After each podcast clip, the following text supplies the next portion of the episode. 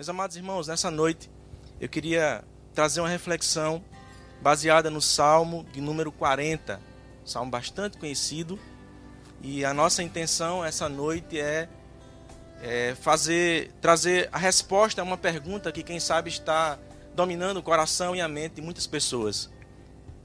Nesses dias de pandemia, Acho que a grande pergunta que se faz, que está habitando a nossa mente e o coração de muitos é como viver em tempos de crise.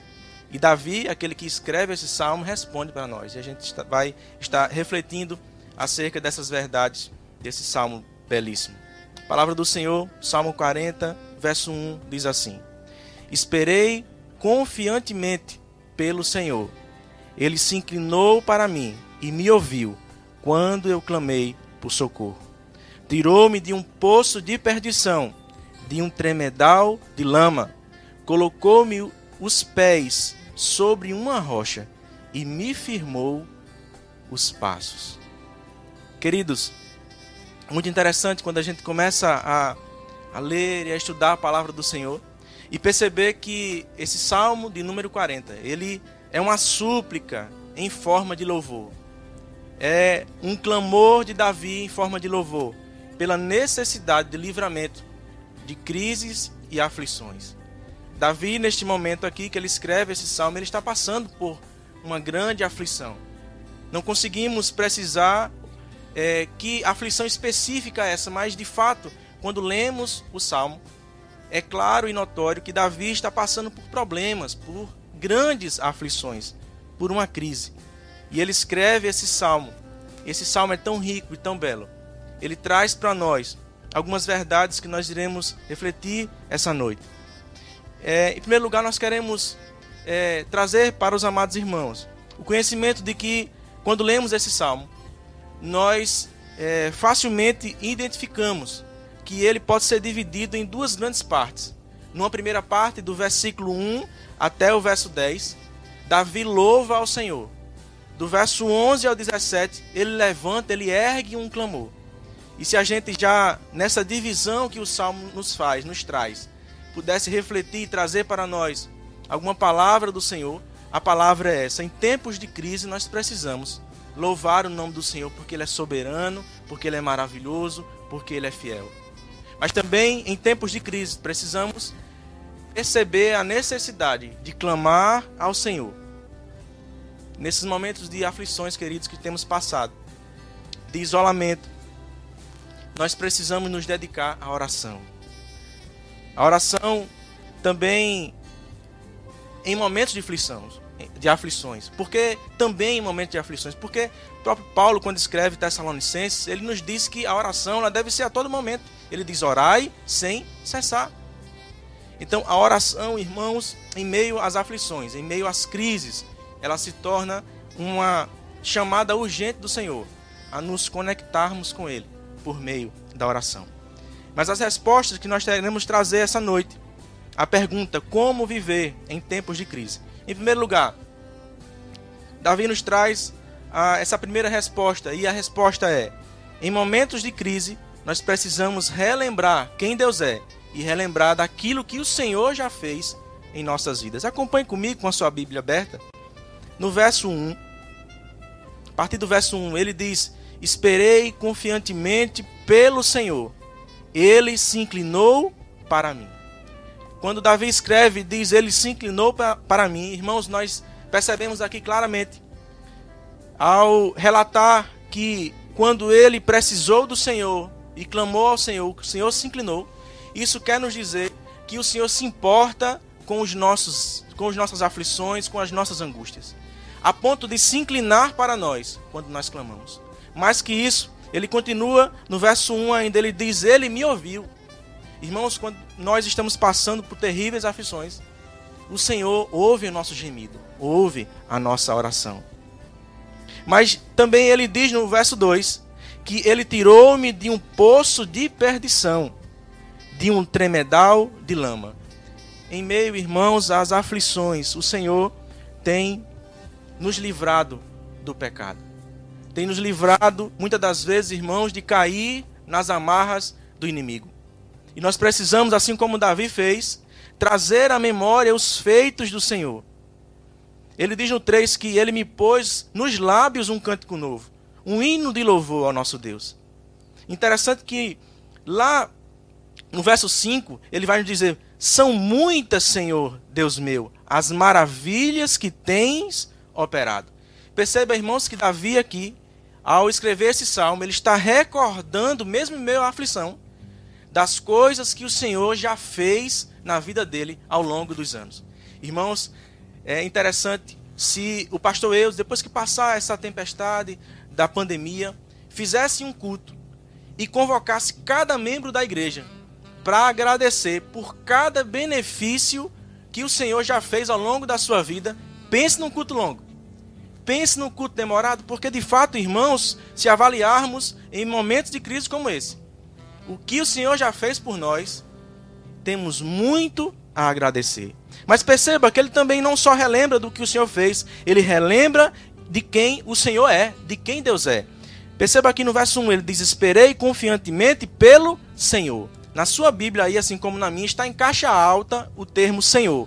Aqui, toda vez que acontece isso no Antigo Testamento, o termo aqui do original hebraico é Yahvé.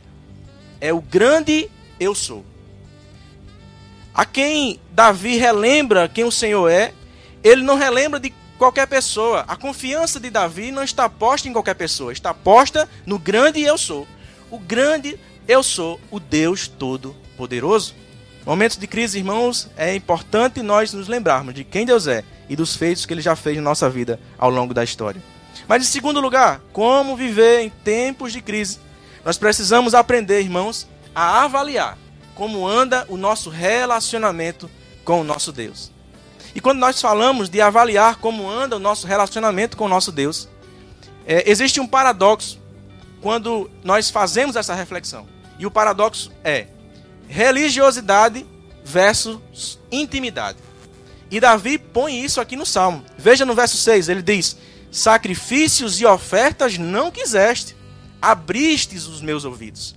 Holocaustos e oferta pelo pecado não requeres. Perceba, irmãos, que às vezes em momentos de crise, às vezes é, aqueles que sempre lidaram com o Senhor, o relacionamento do Senhor foi pautado na religiosidade, parece que isso aflora. As pessoas querem às vezes é, fazer orações, orações extravagantes, demonstrando algum sinal de piedade, mas é, em meio à aflição, Davi escreve e diz: Olha, sacrifícios de ofertas tu não queres, o Senhor rejeita. Mas ele continua no verso 8 e ele faz o arremate dessa afirmação. Ele diz: Agrada-me fazer a tua vontade. E a vontade, na parte C do versículo, diz assim: Dentro do meu coração está a tua lei. Perceba que vontade e lei estão intimamente ligados. Em outras palavras, o que é que Davi está nos dizendo? Ele está dizendo que quando ele avaliou o relacionamento dele com Deus, ele descobriu que ele precisava estar alinhado com a lei do Senhor, obedecendo a palavra do Senhor. Mas ele continua ainda, ele diz: Agrada-me fazer a tua vontade, ó Deus meu. Veja o sentimento e o sentido de posse, Deus meu. Ao longo desse texto, pelo menos é, quatro vezes o salmista escreve dessa forma: Deus meu, Deus meu, Deus meu, nosso Deus. O que, é que ele está dizendo? Aqui Davi coloca para nós um princípio fundamental na nossa caminhada cristã: que obediência precede a intimidade. É impossível ser íntimo de Deus sem obedecer à lei de Deus, sem estar alinhado com a lei do Senhor. Portanto, queridos, em momentos de aflições. É preciso e é precisamos avaliar como anda o nosso relacionamento com o nosso Deus. Mas mais que isso, nós precisamos avaliar como anda o relacionamento com o nosso Deus. Mas nessa avaliação nós precisamos também reservar um momento para poder confessar os nossos pecados. Veja o que ele fala no verso 12: Não tem conta os males que me cercam, as minhas iniquidades me alcançaram tantas que impedem a vista. São mais numerosas que os cabelos da minha cabeça, e o coração me desfalece. O que, é que Davi está dizendo aqui? Davi está confessando seus pecados, rasgando seu coração diante do Senhor. Porque às vezes, irmãos, de fato, o Senhor permite algumas aflições na nossa vida para nos esmagar. Para dizer, olha, você pensa que você é quem? Você precisa depender mais de mim. Eu olho para Paulo e vejo Paulo orando três vezes para que o Senhor afastasse aquele espinho na carne. E o Senhor diz, Paulo, a tua graça, a minha graça, te basta. Então, irmãos, às vezes as lutas sobrevêm para a gente também reavaliar como anda os nossos, o, é, o, a, o confessar, o nosso arrependimento dos nossos pecados diante do Senhor. Porque se tem uma coisa, e é verdade, que sem santidade, assim como diz o escritor dos Hebreus, ninguém verá o Senhor. Precisamos consertar o que está errado. E a crise e a aflição é um momento para isso, muito propício. Em terceiro lugar, como devemos viver em tempos de crise? Compartilhando publicamente os feitos do Senhor em nossa vida. E aonde está escrito isso, Josias? Olhe no verso 3. Que princípio maravilhoso Davi escreve. Ele diz: Olha, me pôs nos lábios um novo cântico, um hino de louvor ao nosso Deus. Aí perceba que agora, na parte B do versículo, ele vai trazer esse princípio. Irmãos, o princípio é: eu e você, nós somos e temos uma responsabilidade diante do mundo. Nós somos representantes do reino. O mundo, quem sabe, não quer ir para a igreja, frequentar a igreja, um culto, ler a Bíblia, caminhar com você, comigo. Mas o mundo está olhando a nossa maneira de reagir às crises, às dificuldades. E às vezes nós, muitas das vezes, somos instrumentos do Senhor na conversão de muitos que até então não seguiam ao Senhor. Mas ao ver a nossa postura, o nosso testemunho diante das dificuldades, eles olharão com um, um olhar é, atraído à presença do Senhor e muitos se converterão. Veja o que ele diz: E me pôs nos lábios um novo cântico, um hino de louvor ao nosso Deus. Muitos verão essas coisas, temerão e confiarão. Temerão e confiarão no Senhor. Perceba a nossa responsabilidade, queridos, de vivermos uma vida piedosa, de testemunho em meio ao caos, em meio às crises. Nós, é nossa missão, missão dada pelo Senhor, de sermos sal da terra e luz do mundo.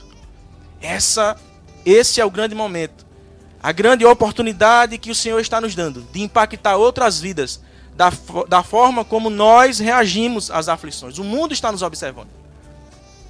O mundo está nos observando. Que tipo de postagem nós temos colocado em nossas redes sociais? Que tipo de comunicação e de é, resposta, feedback nós temos dado com relação a essa crise ao mundo? O que é que o mundo enxerga de Deus em nós?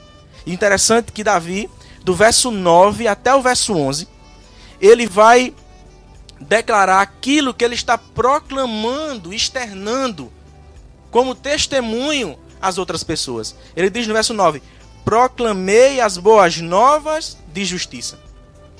E se você continuar lendo, você vai perceber que Davi proclama a justiça do Senhor, Davi proclama a fidelidade do Senhor no verso 10, a salvação do Senhor, ele proclama também a graça do Senhor, a verdade do Senhor, as misericórdias do Senhor.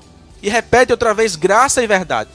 Se você for juntar e fazer uma junção desses termos, queridos, você vai perceber que nada mais, nada menos, o que Davi está proclamando e transmitindo em meio àquela aflição é a palavra do Senhor.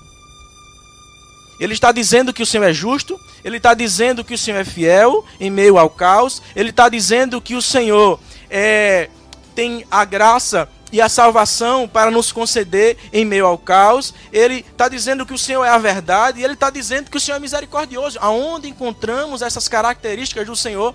Na palavra do Senhor. Em tempos de crise, querido irmão, compartilhe a palavra do Senhor. Mas em quarto e último lugar, o que devemos fazer em momentos de crise? Nós devemos, irmãos, esperar confiantemente no Senhor.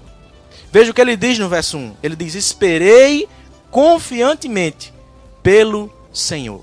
Sabe o que é interessante quando Davi diz, e ele reforça: Esperei, não só esperar por esperar. Ele esperou de forma confiante no Senhor. Eu disse agora há pouco que o termo Senhor aqui em caixa alta é Yahvé, o grande eu sou. E eu fui contar quantas vezes esse termo no hebraico se repete nesse texto do Salmo 40. E sabe quantas vezes Davi repete? dez vezes o termo Yahvé. Yahvé, o grande eu sou, eu sou, eu sou, eu sou. Irmãos, sabe por quê?